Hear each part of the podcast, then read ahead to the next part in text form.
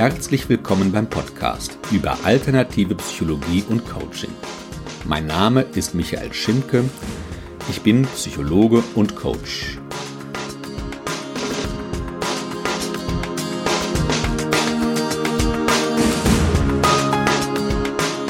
Folge 2.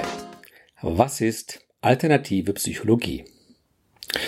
Nun, alternative Psychologie ist der Titel dieses Podcast-Kanals.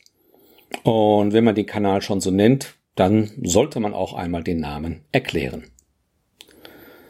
Wahrscheinlich fällt als erstes ein Vergleich ein, der Vergleich zwischen Schulmedizin und alternativen Heilverfahren. Und was jetzt gar nicht so bekannt ist, analog zur Schulmedizin gibt es auch eine Schulpsychologie. In Deutschland sind damit die sogenannten Richtlinienverfahren gemeint. Die Richtlinienverfahren in der Psychotherapie wurden 1999 im Psychotherapeutengesetz festgelegt. Manche Leute sagen auch festgegossen. Das ist zum einen die tiefenpsychologisch fundierte Psychotherapie, zum anderen die klassische Psychoanalyse und drittens die Verhaltenstherapie. Diese drei Methoden weiter erstmal nichts. Das ist natürlich eine Selbstbeschränkung und interessanterweise auch weltweit eine einmalige Selbstbeschränkung, hier bei uns in Deutschland. Nun gut, dem Laien wird das jetzt wahrscheinlich nicht viel sagen, deswegen gucken wir uns mal ein Beispiel an. Schauen wir uns mal die gestresste Führungskraft Julia Peters an. Sie ist Leiterin Marketing in einem Konzern soll demnächst auf Wunsch ihres Chefs eine Präsentation halten über die Marketingstrategie des nächsten Jahres. Das Ganze auf Englisch vor 50 hochrangigen Führungskräften. Und damit es Julia nicht langweilig wird, schaut der halbe Konzern über Skype zu. Wie das so ist, Julia fühlt sich einige Wochen vor, vor der Präsentation sehr elend, sie hat Schlafprobleme, ist unruhig, hat viele Selbstzweifel Kurzum, sie leidet unter Rede, Ängsten. Wenn sie sich jetzt zu einer Psychotherapie entschließen würde, was würden die Kollegen aus der Tiefenpsychologie machen? Grundidee in der Tiefenpsychologie ist, Ursachen für Probleme in der Gegenwart stammen aus der frühen Kindheit. Vielleicht ist in der Beziehung zu den Eltern etwas schiefgelaufen. Vielleicht gibt es tiefliegende Traumata, Vielleicht gibt es Bindungsstörungen in der frühen Kindheit. Und Heilmittel in der tiefen Psychologie ist die Einsicht.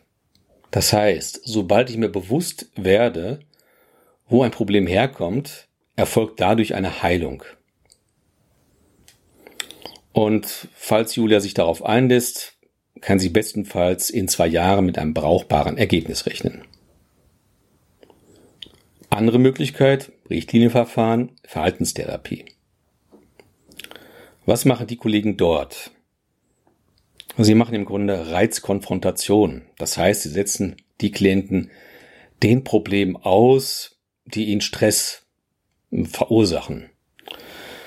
Das heißt in dem Fall reden vor Publikum, vom kleinen Publikum, vom mittelgroßen Publikum, vom großen Publikum, vor einem freundlichen Publikum, vor einem neutralen Publikum, dann vielleicht sogar vor feindseligem Publikum, ein Publikum, was blöde Fragen stellt.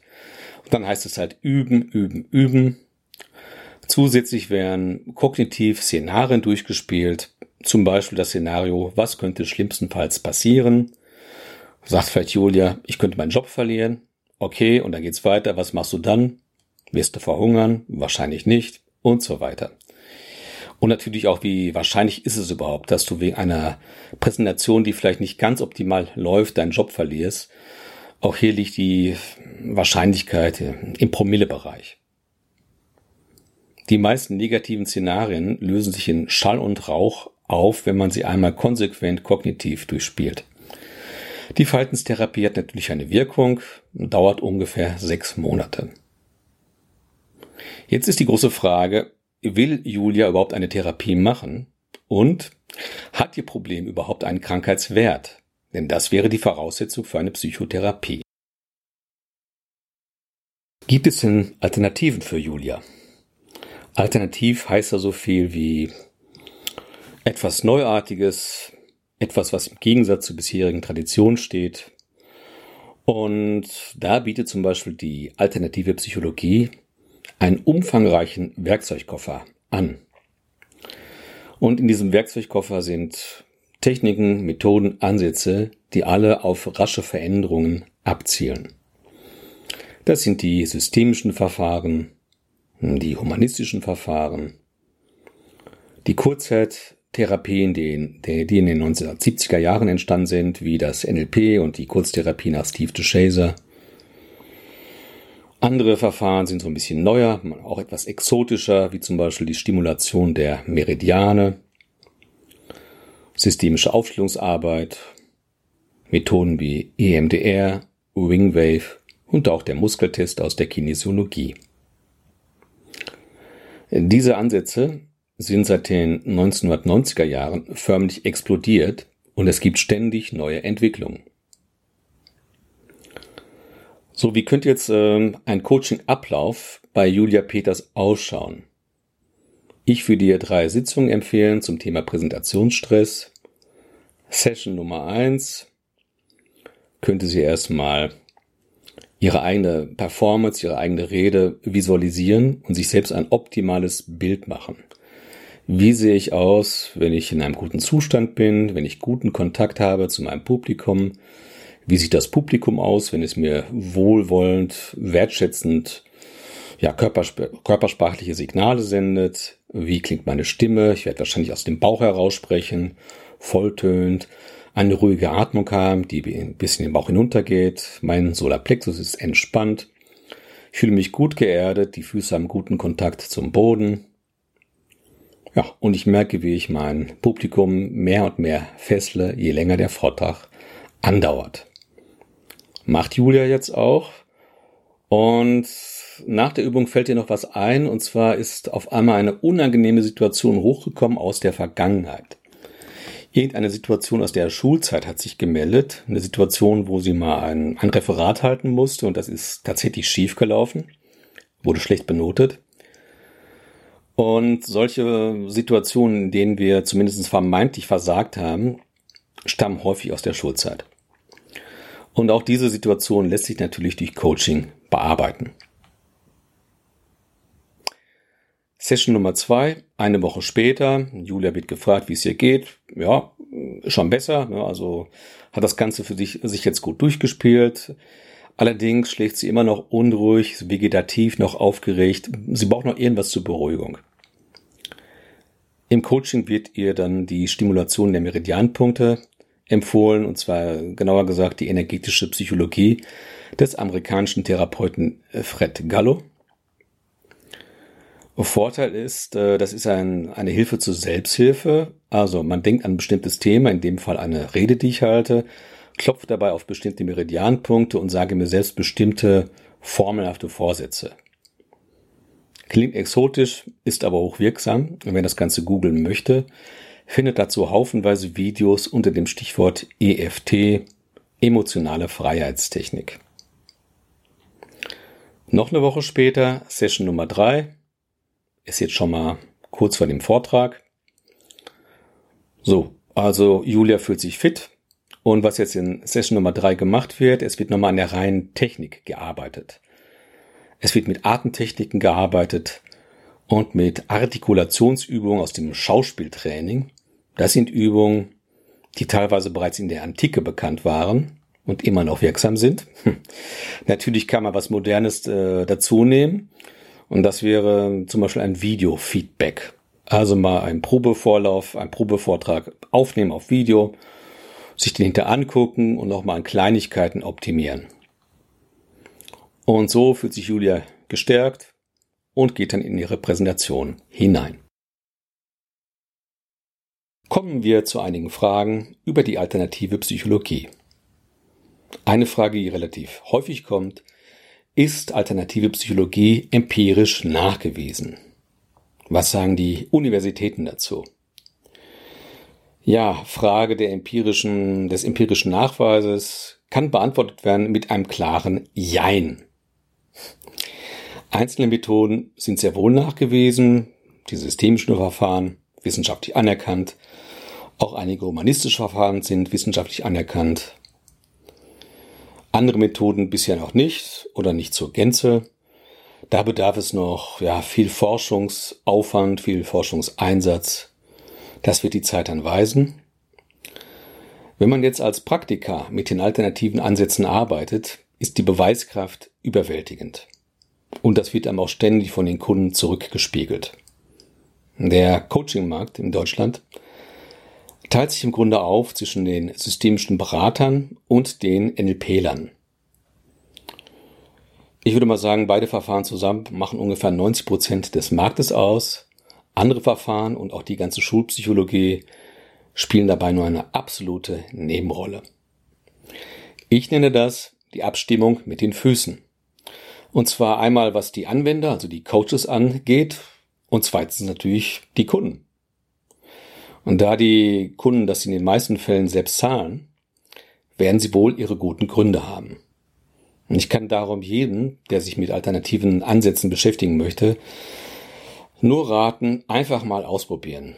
Zum Coach hingehen, den einfach mal in einem Vorgespräch, ja, antesten, gucken, ob die Chemie stimmt, also ohne ein gutes, vertrauensvolles Verhältnis geht es natürlich nicht. Und wenn die Chemie stimmt, dann einfach mal ausprobieren und den Effekt dann einfach an sich selbst wahrnehmen.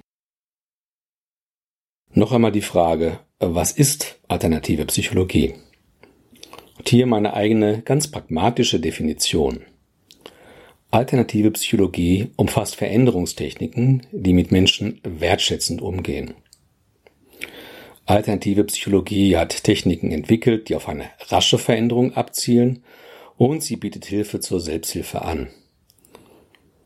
Alternative Psychologie hat Methoden entwickelt, die mehr ansprechen als nur den Verstand und die reine Einsicht. Was stattdessen angesprochen wird, ist die Intuition, die Fantasie, unsere fünf Sinne, die Vorstellungskraft und auch die Intelligenz des Körpers. Zum Beispiel wird bei Ausstellungsarbeiten das Körpergefühl der Klienten als Referenz gesehen und auch ernst genommen. Alternative Psychologie wirken stark beschleunigend, wie ein Turbo. In der Chemie würde man von einem Katalysator sprechen. Und darum an dieser Stelle auch ein Wort der Vorsicht. Alternative Psychologie wirkt und sie wirkt rasch. Zur nächsten Frage ist alternative Psychologie esoterisch.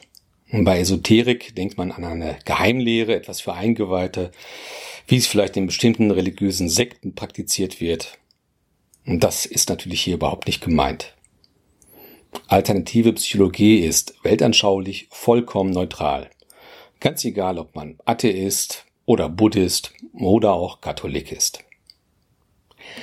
Ich bin gegen jede Geheimwissenschaft und sehr für eine Transparenz der Vorgehensweise. Man kann und sollte als Coach den Klienten jederzeit erklären können, was man gerade macht. Und insofern ist alternative Psychologie auch kein bisschen esoterisch. Möglicherweise experimentell. Entscheidend sind nicht die Wirkprinzipien und ob diese vollständig verstanden worden sind, sondern die Auswirkungen für die Klienten in der Praxis. Beispiel hat eine Person nach einer Sitzung mehr Selbstbewusstsein und ist, ist dieses auch nachhaltig von Dauer. Was ist eigentlich aus Julia Peters geworden? Sie hat jetzt nach den drei Coaching-Sessions ihren Vortrag gehalten, auch mit ein bisschen Lappenfieber, was durchaus okay ist. Und für sie war das Ganze ein Meilenstein in ihrer beruflichen Karriere und was vielleicht noch wichtiger ist, in ihrer persönlichen Entwicklung. Kommen wir zur letzten Frage. Wendet sich die alternative Psychologie gegen die Schulpsychologie? Keineswegs. Klammern wir an dieser Stelle die Tiefenpsychologie einmal aus und fokussieren uns auf die Verhaltenstherapie.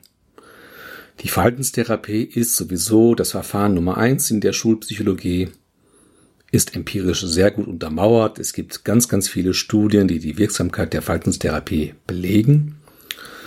Und die Verhaltenstherapie hat sich in den letzten Jahren auch weiterentwickelt.